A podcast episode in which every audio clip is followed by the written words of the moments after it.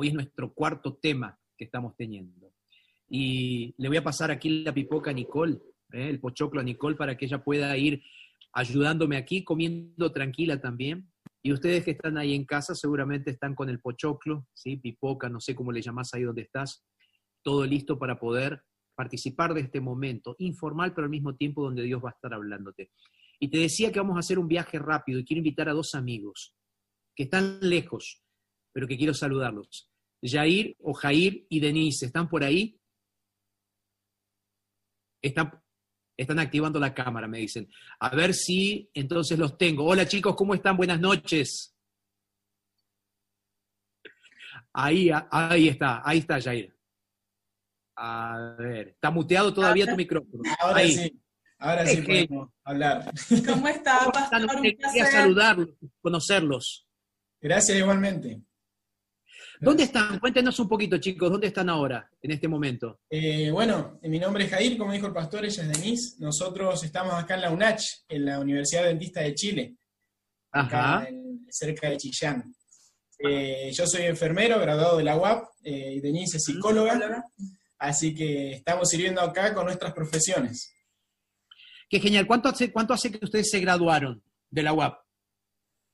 Bueno, yo me terminé mis estudios en el 2018 y me gradué en el 2019. Buenísimo. Eh, yo presenté mi tesis en, febrero y bueno, me graduaría en junio, pero lamentablemente no pude. Eh, así que bueno, esperando ansioso la graduación de diciembre. Buenísimo, buenísimo. Y chicos, ¿qué están haciendo en este momento en esta institución hermana de la UAP, la UNACH, la Universidad Adventista de Chile? Bueno, eh, tenemos trabajos en nuestra área, que es una bendición al ser misioneros. Eh, yo estoy realizando atención psicológica a los alumnos de acá. Em, en realidad trabajo para la Vicerrectoría de Desarrollo Estudiantil, que es como el bienestar estudiantil en la UAP, y soy psicóloga ahí, y algo interesante es que a través de la cuarentena han aumentado los chicos que han buscado ayuda, así que también estoy apoyando al CAE, de acá de, de la institución de la UNACH y adaptándome a la nueva modalidad online, a poder hacer atención, tener grupos, talleres, así que eh, Como estoy Rodolfo muy contenta. mencionaba, ¿verdad? Adaptándose a la profesión, ¿no? Totalmente. Exactamente. Y en tu caso, Jair, ¿cómo es ese adaptarse a la profesión también? Bueno, es un poco más difícil, ¿no? Porque por ir a enfermería es más, más contacto y más eh, estar frente a frente. Yo vine como encargado del área de, de salud, de enfermería de acá de la, de la universidad, más que nada especializado en los, alumnos internos y el personal. Eh, como los alumnos de acá, la mayoría se fueron, solo quedan unos 20 más o menos en total, eh, en estos momentos, la semana pasada y esta semana, estoy dando charlas al personal que está trabajando sobre los cuidados del COVID, eh, en sus casas, acá, cuando entran, algunos protocolos que estamos proponiendo, los controles en la entrada y salida de la universidad y demás. Estamos más enfocados a la capacitación y a la prevención. Ahora, eh, sé que Chillán, porque tengo varios amigos, que de paso les mando un abrazo muy grande a varios amigos, mi amigo el pastor Tomás Parra, que también está ahí viviendo en Chillán, ¿no? Eh, me dijeron que era un foco muy grande de hace pocas semanas atrás, y de verdad, eh, Jair y Denise, ustedes en este momento, además de estar trabajando, ustedes están cumpliendo la misión también. Y Jair, mis respetos a tu trabajo y el respeto también a través de vos y de tu trabajo como enfermero a todos los enfermeros que están haciendo lo posible, siendo en la educación o siendo en el frente de batalla, eh, cuidando a los enfermos del COVID. Nuestros respetos y también nuestra gratitud al ministerio que cada uno de los enfermeros, tanto ustedes que ya están trabajando como aquellos que están en este momento en proceso de formación también en nuestras universidades. Así que Jair y Denise, gracias por lo que están haciendo. ¿Qué los hace ser divergentes para Jesús a ustedes y ese espíritu de misión que ustedes tienen? Bueno, yo creo que, eh, como dijo Rodolfo Vázquez, la adaptación, sumamente importante, eh, y buscar oportunidades. Creo que eso también puede ser un tema. Eh, acá en la cuarentena, hablar de misión es sumamente difícil. Hemos dado algunas entrevistas en Nuevo Tiempo, en la Escuela de Misión, y siempre se nos pregunta, ¿cómo puede un misionero seguir haciendo misión dentro de la cuarentena? Pero eh, confiamos en que donde se cierran puertas, Dios abre ventanas. Eh, y nosotros nos hemos visto, bueno, no sé si para compartir algo eh, pequeño, nos hemos visto muy bendecidos de el grupo que se ha quedado acá en las residencias. Nosotros estamos en, la parte de residencias de, chicas y en este grupo hay dos personas en especial que han, que han marcado la diferencia para nosotros como misioneros, que son dos colombianos, que ellos son de la Universidad de Cundinamarca, que vinieron de intercambio acá. Y así como nosotros, eh, nosotros llegamos y ya como que a la semana, dos semanas empezó la cuarentena. Y, y, quedarse atrapados en un lugar diferente, además dos personas que no son adventistas, de hecho siempre nos reímos mucho porque uno de ellos es súper carnívoro y ni siquiera sabía que el, que el casino, le dicen acá el comedor, que el comedor era vegetariano, así que es algo súper nuevo. Y nosotros eh, vimos ahí la oportunidad de poder hacer misión.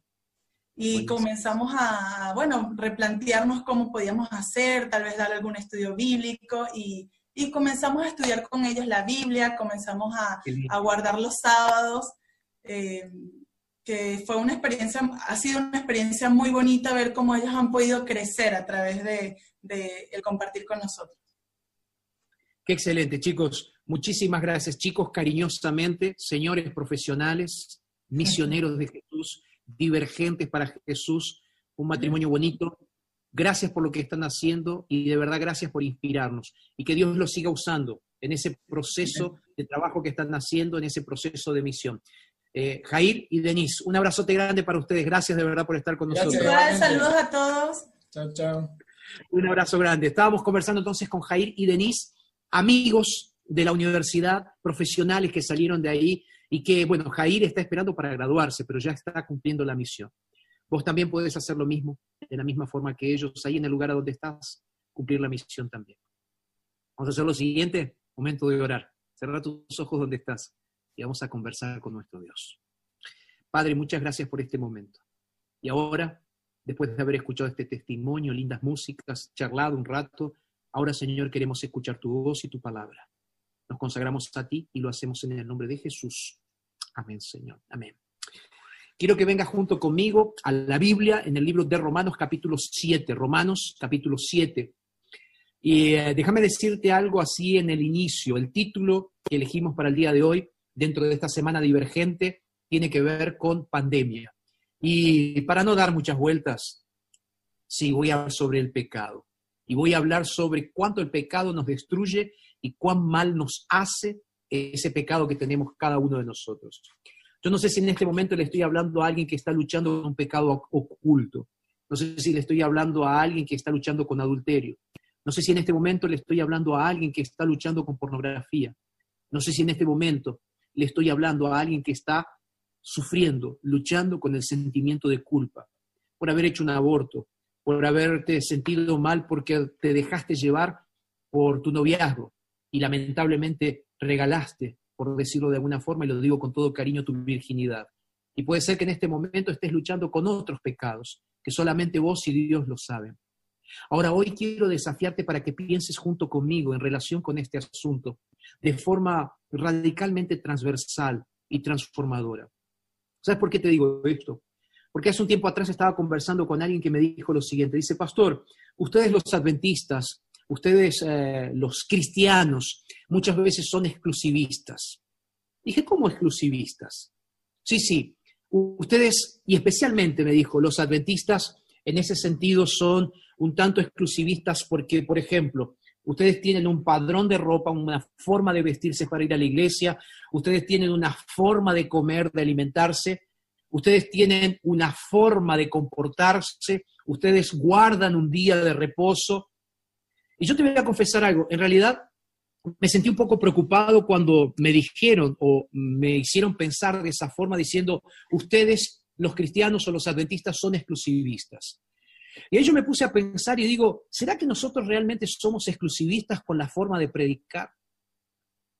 Y muchas veces sí, porque muchas veces nosotros presentamos las normas, las reglas, todo lo que tenemos que hacer, hacer, hacer, hacer, hacer. Y, y de paso, yo ya lo mencioné. Dios colocó reglas, lo dije cuando hablamos sobre la Biblia el día sábado. Una vida sin reglas no existe, es un caos. No hay vida organizada sin reglas. Entonces las reglas son necesarias. Y Dios colocó los diez mandamientos para que nosotros los sigamos. La gran pregunta que tenemos que hacernos en este momento es, ¿será que nosotros guardamos los mandamientos para hacernos mejores, para mostrarnos mejores? ¿O será que nosotros guardamos los mandamientos porque amamos a Jesús, amamos a Dios? Y ahí viene la gran pregunta, y es, ¿por qué luchamos tanto interiormente con nosotros mismos? ¿Por qué es tan difícil vencer el pecado? ¿Y por qué muchas veces aprovechamos ese hacer? O mejor voy a cambiar la palabra, ¿qué te parece? Dije aprovechamos, mal usé esa palabra, no es correcta. ¿Por qué muchas veces nos dejamos llevar? Viviendo de exterioridades, viviendo de caretas. Ahora las máscaras se pusieron de moda, ¿verdad? Los barbijos se pusieron de moda. Pero los cristianos hace mucho tiempo que vivimos de máscaras, sintiéndonos, quién sabe, mejores que otros porque no hacemos tal o cual cosa, haciéndole pensar a los otros que nuestra religión es de exclusivistas, cuando en el fondo, en el fondo nosotros también luchamos de la misma forma que todos los otros luchan.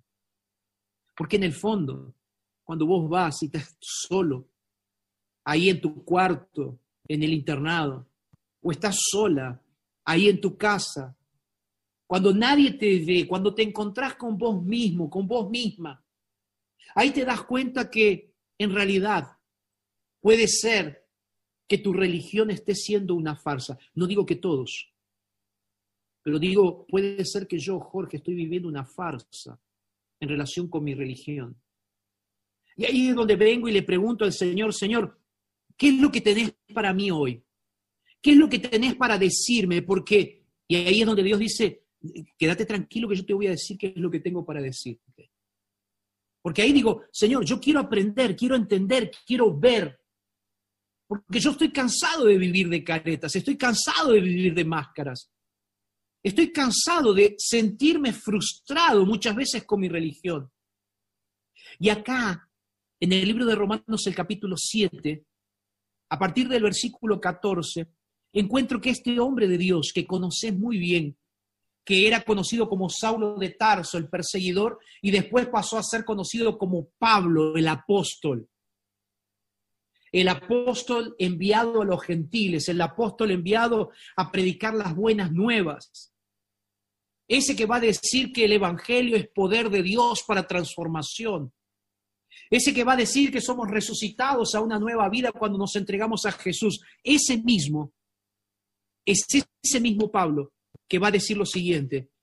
Versículo 14 de Romanos capítulo 7. La palabra dice así, sabemos que la ley es espiritual, pero yo soy carnal, vendido al pecado. Lo que hago no lo entiendo. ¿Me va siguiendo? Estoy leyendo el versículo 15 de Romanos capítulo 7.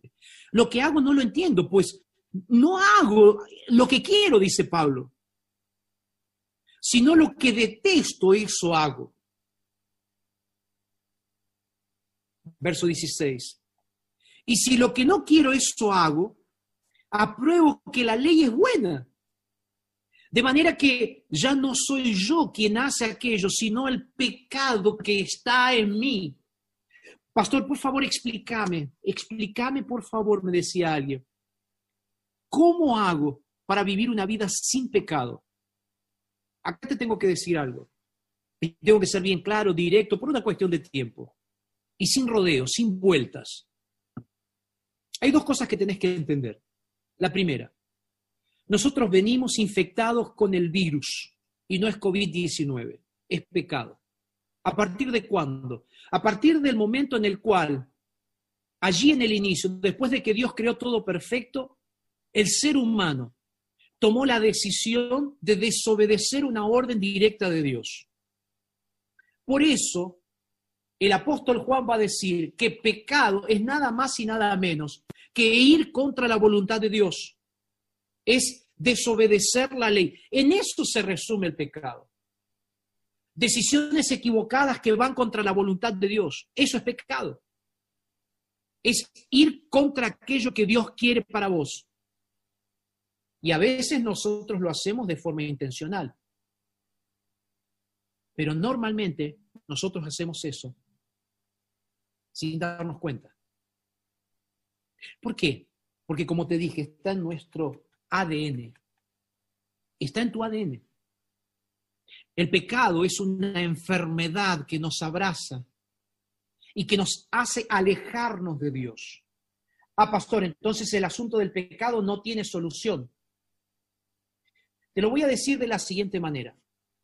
El apóstol Pablo, aquí en Romanos capítulo 7 y capítulo 8, él va a presentar qué es lo que pasa con el ser humano.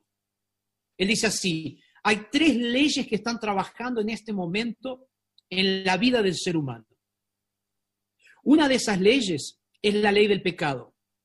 Él va a decir en Romanos capítulo 7, versículo 23, él dice así, pero veo otra ley en mis miembros que se revela contra la ley de mi mente y que me lleva cautivo a la ley del pecado.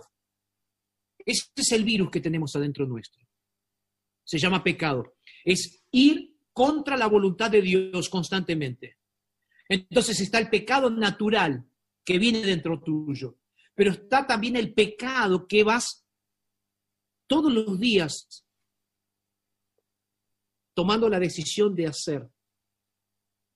Porque tenés una tendencia natural.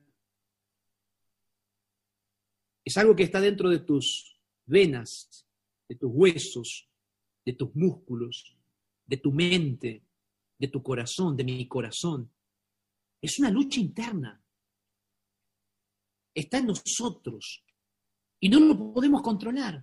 Por eso Pablo va a decir, es que quiero hacer las cosas bien, pero no puedo hacerlas bien. ¿Por qué? Porque está dentro de mí. ¿Qué cosa? Una ley.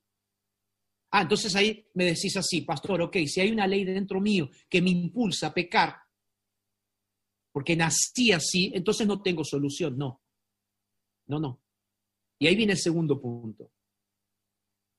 Porque fíjate lo que va a decir el apóstol Pablo. Vuelvo un poco para atrás. Romanos capítulo 7. Él va a hacer una reflexión muy interesante y él va a decir así, verso 7, Romanos 7, verso 7. Dice, ¿qué pues diremos? ¿La ley es pecado? Él va a responder de ninguna manera.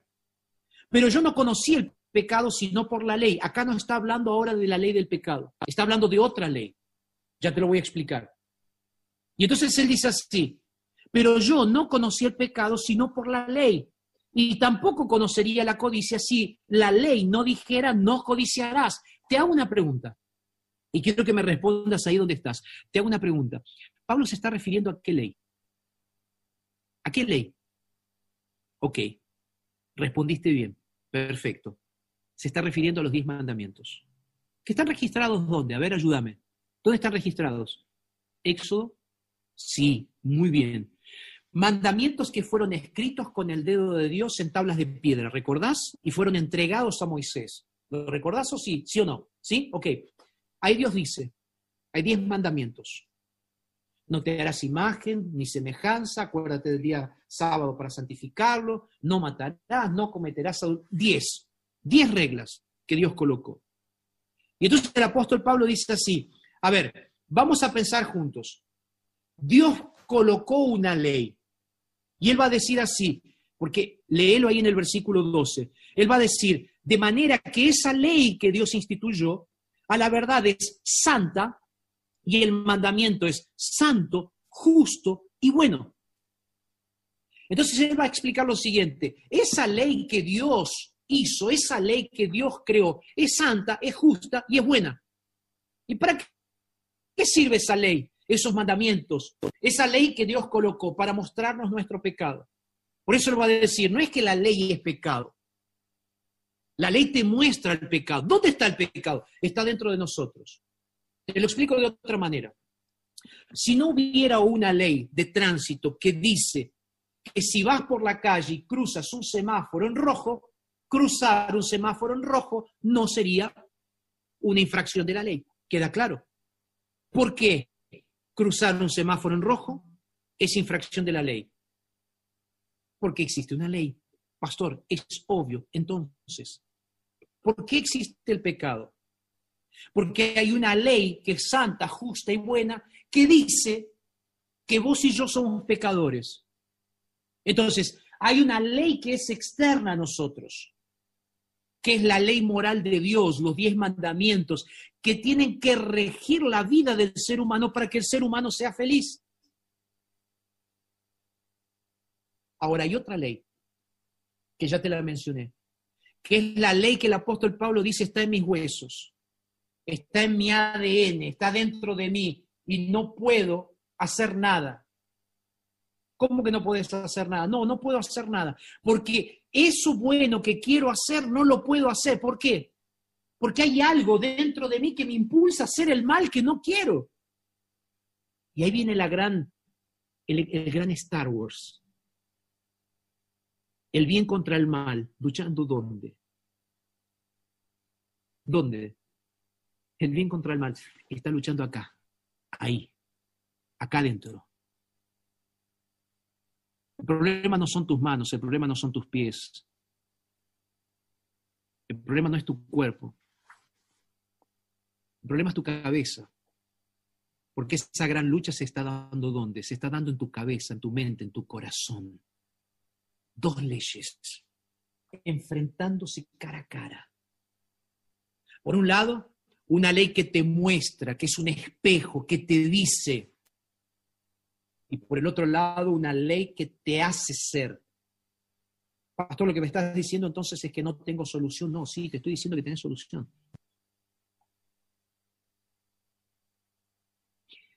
Mírame los ojos, porque lo que te voy a decir ahora es importante tus intentos de guardar la ley de Dios, tus intentos de ser perfecto, tus intentos por ser una mejor persona a través de tus propios esfuerzos, delante de Dios no es nada. No sirve de nada. Porque tu propia obediencia, tu intento, mejor dicho, de obediencia, es poco menos que trapos de inmundicia delante de Dios. ¿Queda claro? Entonces, cualquier intento humano por ser una mejor persona es nada delante de Dios. Porque por más que vos te esfuerces, intentes y luches, nunca. ¿Me estás escuchando? ¿Está quedando claro? Nunca la obediencia a la ley de Dios te va a hacer una mejor persona. Pastor, entonces me estás diciendo de que no es necesario obedecer la ley. La ley, como dicen algunos evangélicos, fue clavada en la cruz del Calvario y entonces no es necesario más la ley. No, no dije eso. Lo que te digo es, la ley es simplemente un espejo, la ley de Dios, que es santa, justa y buena. ¿Por qué? Porque nos muestra el carácter de Dios. La ley te, muestra cuál es tu objetivo. Imagínate esto, es como que yo ahora me estoy mirando al espejo, me estoy viendo aquí en la cámara, me estoy mirando al espejo.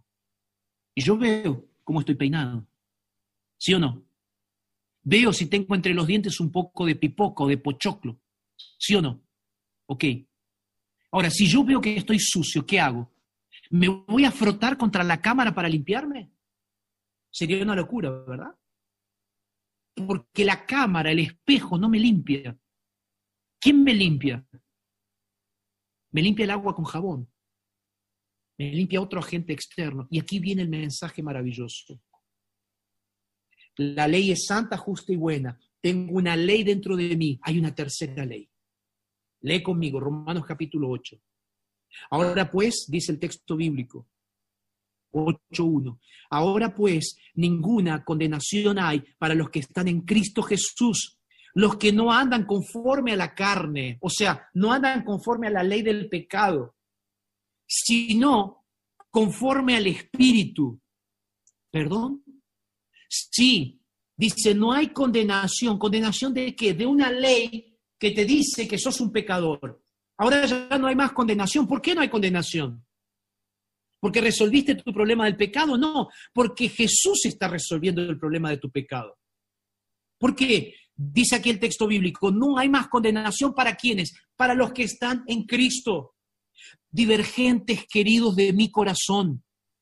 Si hay algo que nosotros necesitamos aprender en este mundo, es que nosotros no podemos vivir una religión de apariencias, no podemos vivir una religión de nos. No podemos vivir constantemente una, una religión donde nada se nos es permitido, pero al mismo tiempo nosotros no podemos vivir una religión donde empezamos a hacer que todas las cosas sean relativas y todo vale. No, eso también es una mentira. El gran punto que tenemos que entender aquí es el siguiente. El punto es que quien hace el milagro de la obediencia a la ley de Dios para que te parezcas al carácter de Dios es el propio Dios. ¿Y cómo lo hace? Lo hace a través de Jesús. Por eso aquí el apóstol dice, ninguna condenación hay para aquellos que se animaron a esconderse en la gracia maravillosa de Jesús.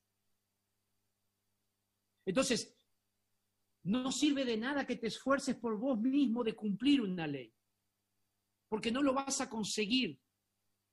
Ahora, no desanimes, no dejes de ser fiel a Dios, porque es justamente Él el que va a venir y te va a decir, hay otra ley que va a obrar en tu vida. Señor, ¿cuál es esa ley? Aquí dice, porque ahora, verso 2 de Romanos capítulo 8, porque la ley del Espíritu de vida en Cristo Jesús me ha librado de la ley de pecado y de muerte. ¿Cuál ley? La ley del Espíritu. Entonces, hay una ley santa, justa y buena que necesitamos guardar. Solos no podemos. ¿Por qué? Porque tenemos una ley de pecado dentro de nosotros, que está dentro nuestro, que está dentro tuyo, que no te deja ser fiel a, fiel a Dios. Pero al mismo tiempo hay otra ley que comienza a trabajar en vos. ¿Quién es esa ley? Es el Espíritu Santo. Y esta es la buena noticia. La buena noticia es que cuando el Espíritu Santo llega dentro tuyo, Él hace un milagro. Y es ese tipo de divergentes que Dios quiere hacer. Que más allá de que estamos en medio de una pandemia e infectados, Dios viene y trae la cura para nuestro pecado. La vacuna contra el pecado ya fue descubierta. Y esa vacuna contra el pecado, esa cura contra el pecado, la tenemos a disposición y es completamente gratuita. Dije gratuita y no barata se llama gracia de Jesús. Y es esa gracia de Jesús que te hace aceptable delante de Dios. En Romanos capítulo 8 el apóstol va a decir, todos aquellos, verso 14, todos aquellos que son guiados por el Espíritu de Dios son hijos de Dios. Ya no son más personas que están usando máscaras, ya no son hipócritas que andan por la vida criticando los errores de los otros, son personas que se animan ahora a andar en la gracia de Jesús a través del poder del Espíritu Santo y ahora sí son llamados hijos de Dios. Amén. Que alguien escriba amén ahí, por favor, en los comentarios. Alguien dice amén porque nuestro Señor Jesucristo nos hace hijos a través del Espíritu Santo. Amén. Pero fíjate lo que sigue diciendo el texto bíblico. Verso 16. El Espíritu mismo da testimonio a nuestro espíritu de que somos hijos de Dios. Y como somos hijos, verso 17, de Dios, también somos herederos y coherederos con Cristo. ¿Cuál es la gran esperanza que tenemos? Primero, no estás luchando solo con tu tendencia al pecado. No eres la única, no eres el único. Todos nacimos de esa forma. Pero al mismo tiempo, todos y cada uno de nosotros si decidimos ir a Cristo y entregarle a Jesús a nuestra vida, por la gracia de Jesús, vamos a poder vencer el pecado que hay en nosotros. Amén. Pastor, ¿me estás diciendo entonces que si acepto a Jesús en mi vida, nunca más voy a pecar? No, no dije eso. Lo que dije es que si te arrepentís de tu pecado, abandonás tu pecado le entregás tu vida a Jesús, si lo aceptás como Salvador personal, para que el Espíritu Santo comience a hacer una obra transformadora en tu vida, vas a entrar en un proceso llamado santificación, donde vas a abandonar el pecado, pero no de forma externa, no de forma exterior. Vas a abandonar el pecado de raíz. Pero eso no es una obra que vas a poder hacer solito o solita. Es Jesús que va a estar haciendo eso. Es Jesús que va a estar haciendo eso con vos. Es Jesús quien te va a transformar. Es Jesús que va a hacer el milagro. Yo entendí eso hace un tiempo atrás. Vos sabés que muchos me conocen y saben que siempre fui una persona gorda, obesa. Siempre lo fui. Y a lo largo de mi vida siempre tuve esa lucha. Las personas diciéndome, ah, estás gordito. De paso, nunca le digas a una persona, nunca, diga, ah, estás gordito, tenés que hacer dieta. La persona ya sabe, no necesita que se le informes. Para informar sobre eso está el espejo. ¿Ok? Lo ayudas. Siempre luché con eso. Siempre luché con ese, e, e, esa sensación del exceso de peso, de la obesidad y demás. Y fui a médicos, inclusive ahí en la villa y todo, para intentar buscar soluciones para el problema del peso, porque no me sentía bien, porque no me sentía bien de salud, porque no me sentía bien conmigo mismo. Entonces necesitaba una solución. Entonces, un médico me dice, bueno, lo primero que tienes que hacer es hacer ejercicio, cuidarte con esto, cuidarte con lo otro, pa, pa, pa, pa, pa, y ahí empezabas con las dietas. Te ha pasado, ¿verdad? Y ahí empezás, fuerza de voluntad, una semana, o un día, o un mes, y haces un poco de dieta y dejas de comer algunas cosas, pero llega el fin de semana y, y comes de todo de vuelta, y ahí los 300 gramos que habías bajado de peso, en el fin de semana se transforman en 600, lo duplicaste, y volviste a engordar. Es una lucha que yo tengo, capaz que no es tu caso, pero te estoy contando mi experiencia para que entiendas lo que quiero graficar en relación con el pecado. Y fui luchando toda mi vida con ese asunto, hasta que un día tomé la decisión de hacer una cirugía de estómago. Me acuerdo eh, hacer todo el proceso, cómo sería, pasé por médicos, por nutricionistas, por, por todo, todo lo que te imaginas. Pasé. Y yo estaba decidido, dije, voy a hacerme una cirugía de estómago y ahí se va a resolver el problema de mi gordura. Se va a resolver el problema de la obesidad. Yo estaba con eso. ¿Por qué? Porque para mí la solución era que tengo que hacer algo extremo para resolver el problema de la, de la obesidad. Llegó el día, me aprobaron la cirugía, pude hacer la cirugía, entré al quirófano, estaba mi mamá, mi esposa, me estaban acompañando algunos de mis hermanos también, conversamos, oramos, una cirugía extrema, iba a cortar una parte de mi estómago, hicimos la cirugía. Estuve más o menos unos 40 días sin comer nada sólido, solamente cosas líquidas. Ahora te hago una pregunta. Mi problema era comer. Comer es maravilloso, nos gusta. Pero ponele a tu pecado que vos conocés mejor que nadie el rótulo que vos quieras ahora.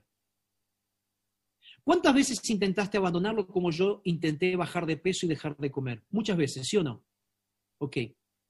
Y en algunos momentos tomaste decisiones extremas. A partir de ahora no lo hago más pero en un momento de debilidad caíste y lo hiciste. ¿Y cómo te sentiste? Decilo. ¿Cómo te sentiste? Una basura, ¿verdad? Ok. Yo también. Y ahí viniste y dijiste, voy a tomar una decisión extrema. ¿Cuál es la decisión extrema? Voy a hacer tal cosa para el Señor. Decidiste hacerlo vos. En mi caso, físicamente decidí hacer una cirugía. Hace ocho años que me hice esa cirugía de estómago. ¿Sabes de qué me di cuenta? Lo primero que me di cuenta es que el problema de mi gordura no está en mi cuerpo, el problema de mi gordura está acá en la cabeza. Porque el problema no era dejar que el estómago sea más chico. El problema es que yo tenía que hacer un cambio de mente, de cabeza, y dejar de pensar como gordo para pensar como alguien que realmente quería cuidar su salud. Y eso es un proceso que se hace de afuera hacia adentro. E inclusive me di cuenta que eso tenía que ver con mi espiritualidad también. Y ahí dejé de luchar solo. Dejé de luchar por una cirugía. Porque una cirugía no me lo resolvió. Lo que me resolvió, lo que me está resolviendo, lo que lucho todos los días, ¿qué es? Es decir, Señor, este es tu cuerpo, necesito. Las ganas de comer me las pusiste vos porque tengo que alimentarme. Pero las cosas, de, las ganas de comer cosas que me hacen mal, Señor, solamente vos podés sacármelo, porque me di cuenta que una cirugía no me lo resolvió. ¿Sabés qué? Esto me hizo pensar, reflexionar profundamente de que con el pecado pasa lo mismo. A veces vamos a buscar soluciones rápidas, como una cirugía espiritual. Intentamos ser curados de forma rápida. Por favor, pastor, deme una pastillita para saber cómo hago para dejar de pecar. O pastor, dígame hasta dónde puedo ir. Alguien me preguntó esta semana, pastor, ¿es pecado tomar mate? A veces queremos que la línea divisoria entre lo que está bien y lo que está mal sea colocada por otras personas. Cuando en realidad Dios te va diciendo qué es lo que tenés que hacer para ser transformado. Porque es Dios quien va poniéndote en el corazón lo que está mal, lo que está bien, porque hay reglas claras que están escritas aquí. Entonces no busques hasta dónde puedo ir, no busques preguntarle a los otros, a ver, decime qué es lo que está bien y qué es lo que está mal. Lo que tenés que hacer es, Señor, ¿qué es lo que yo tengo que cambiar hoy? Para abandonar mi pecado, para parecerme más a ti, Señor. ¿Y sabes qué es lo, lo interesante? Que cuando comenzás a actuar de esa manera, comenzás a vivir bajo la gracia del Señor y comenzás a vivir sobre el poder transformador del Espíritu Santo.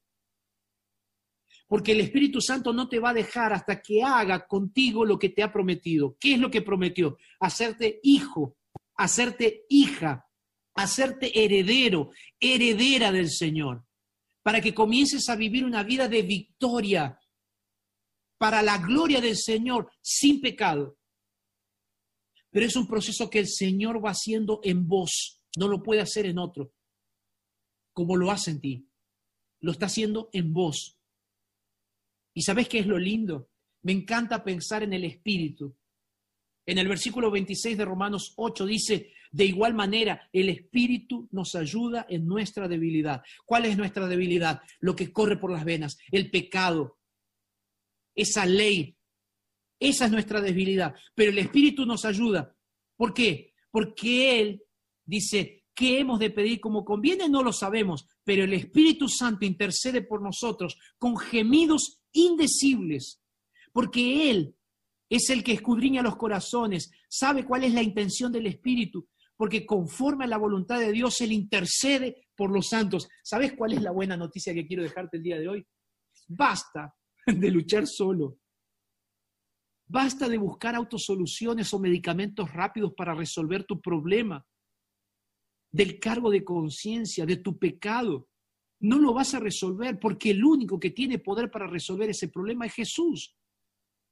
Entonces cuando estás cansada de seguir luchando sola, vení a los pies de Jesús. Cuando estás cansado de luchar con ese pecado que no podés abandonar, vení y reconocelo delante del Señor y decir, Señor, no doy más, no puedo solo, no vas a poder solo. Y ahí Jesús viene y te abraza y te dice, yo estaba con vos, estaba esperando ese momento. Porque es en tu momento de debilidad que yo tengo la mayor oportunidad, dice el Señor. Voy a repetir, tus momentos de debilidad son las mayores oportunidades de Dios para hacer milagros en tu vida. Tu mayor pecado por increíble que parezca, es la mayor oportunidad de Dios. Yo aprendí una cosa. Yo aprendí que el gran poder transformador del cristiano no está en el poder de la decisión, y sí en el poder de la entrega. El gran poder no está en decidir no voy a hacer más esto.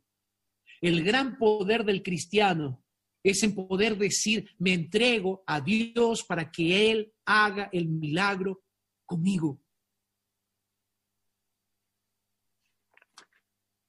La obediencia externa a la ley de Dios puede transformarnos en legalistas, en religiosos, pero jamás la obediencia externa nos va a transformar en verdaderos hijos de Dios. La obediencia es necesaria, pero no podemos hacerla de forma natural. La obediencia es un milagro que llega por el poder y el Espíritu Santo a nuestras vidas. La ley del pecado está en nosotros, es carnal, es contra lo espiritual.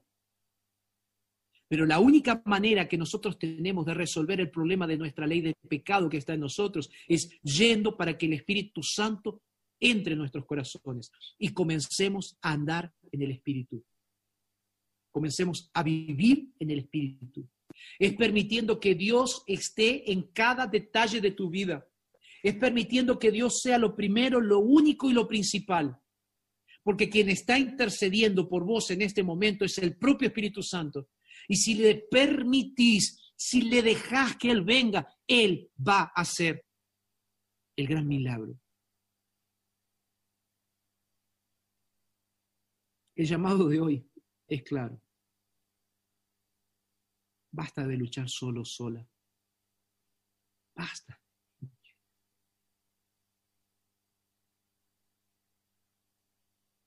Basta de, basta de estar andando por la vida creyéndote mejor o buscando ser mejor que otras personas. Eso es un autoengaño. La verdadera religión tiene que ver con reconectarse completamente a Dios a través del poder del Espíritu Santo, aceptando la gracia maravillosa y transformadora y perdonadora de Jesús. Cuando hacemos eso, cuando vivís eso en tu vida, ahí el Espíritu Santo hace una revolución que te explota el corazón, la mente y el espíritu y empezás a andar en la gracia. Te voy a hacer un llamado hoy. ¿Entendiste que tenemos una ley dentro de nosotros que es una ley de pecado? ¿Sí? Que lucha contra Dios. Ok. ¿Entendiste que hay una ley que necesitamos obedecer? ¿Es la ley moral de Dios, los diez mandamientos? Sí. Ok. Pero entendiste también de que Dios está haciendo algo maravilloso en tu vida, tocando hoy tu corazón. Entonces, si en este momento le estoy hablando a alguien que está usando drogas, para de usarlas. Si en este momento te estoy hablando a vos que tenés pensamientos suicidas, si te pasó muchas veces por la cabeza y más ahora en la pandemia, para. Dios te ama tanto que Él vino a entregarse en la cruz del Calvario para morir. No necesitas morir vos.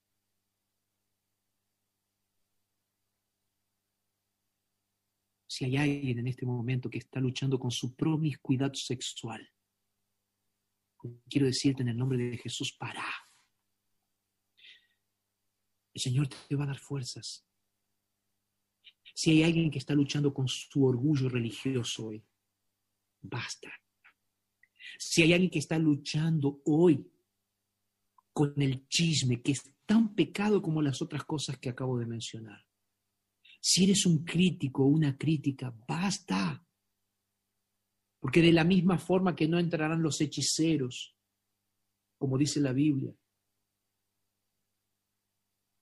los mentirosos tampoco van a entrar. ¿eh? Entonces el llamado hoy es para mí y es para vos. Y tengo que terminar. La gran pregunta es la siguiente, ¿vas a buscar soluciones para vos mismo o vas a venir a los pies del Señor Jesús? Si estás en este momento ahí en la UAP, al lado de un televisor, al lado de una computadora, quiero que te pongas de pie donde estás, ahora. Si el Señor te está llamando para abandonar tus pecados, es este el momento, para que te pongas de pie donde estás. No importa lo que van a pensar tus amigos, vení adelante porque quiero hacer una oración por vos.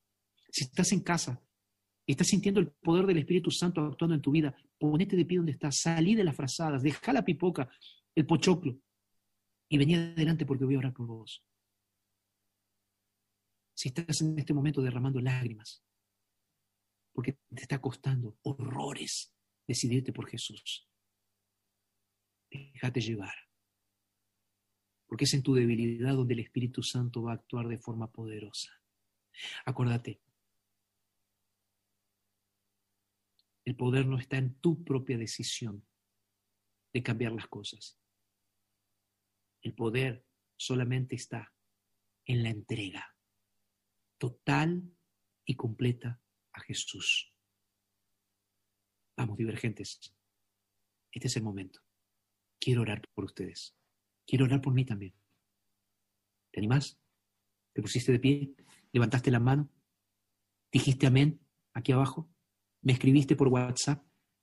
Escribime por WhatsApp al más 549 343 508 0798 para recibir atención espiritual, para estudiar la Biblia con nosotros o simplemente para decir quiero entregarme a Jesús. Más 54 9 343 508 0798. Voy a orar. ¿Vamos a orar? Padre, muchas gracias. Nos entregamos a ti. Te entrego a mis amigos que están ahí del otro lado, Señor, en tus manos de amor. Y lo hago para el perdón de sus pecados, para la renovación de sus vidas y para que puedan vivir para tu gloria. Perdona nuestros pecados, Señor. Ayúdanos a andar en santidad, es lo que te pedimos, en el nombre de Jesús. Amén.